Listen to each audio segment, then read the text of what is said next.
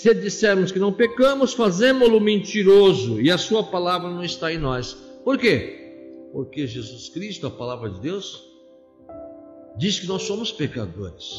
Que Cristo veio para salvar os pecadores, irmãos.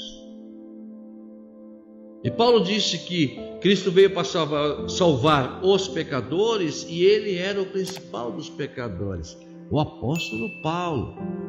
Nós que somos pastores também somos pecadores, somos principais dos pecadores, mas ele é fiel e justo para nos perdoar quando nós confessamos os nossos pecados, irmãos.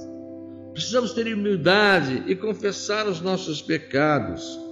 Agora, no capítulo 2 aqui da mesma epístola do apóstolo João, no primeiro versículo, ele diz assim: Olha, meus filhinhos, olha como ele nos trata, irmão, ele nos trata com carinho, filhinhos, estas coisas vos escrevo para que não pequeis. E se alguém pecar, temos um advogado para com o Pai, Jesus Cristo, o justo, e ele é a propiciação pelos nossos pecados, e não somente pelos nossos pecados, mas também pelos de todo o mundo.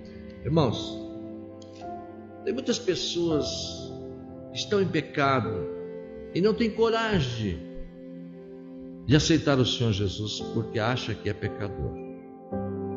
Irmãos, Jesus veio para salvar os pecadores salvar todos aqueles que têm pecado. Porque o sangue de Jesus nos purifica de todos os pecados e nos leva para a vida eterna. Jesus disse: Eu vim para que vocês tenham vida e vida eterna, vida em abundância.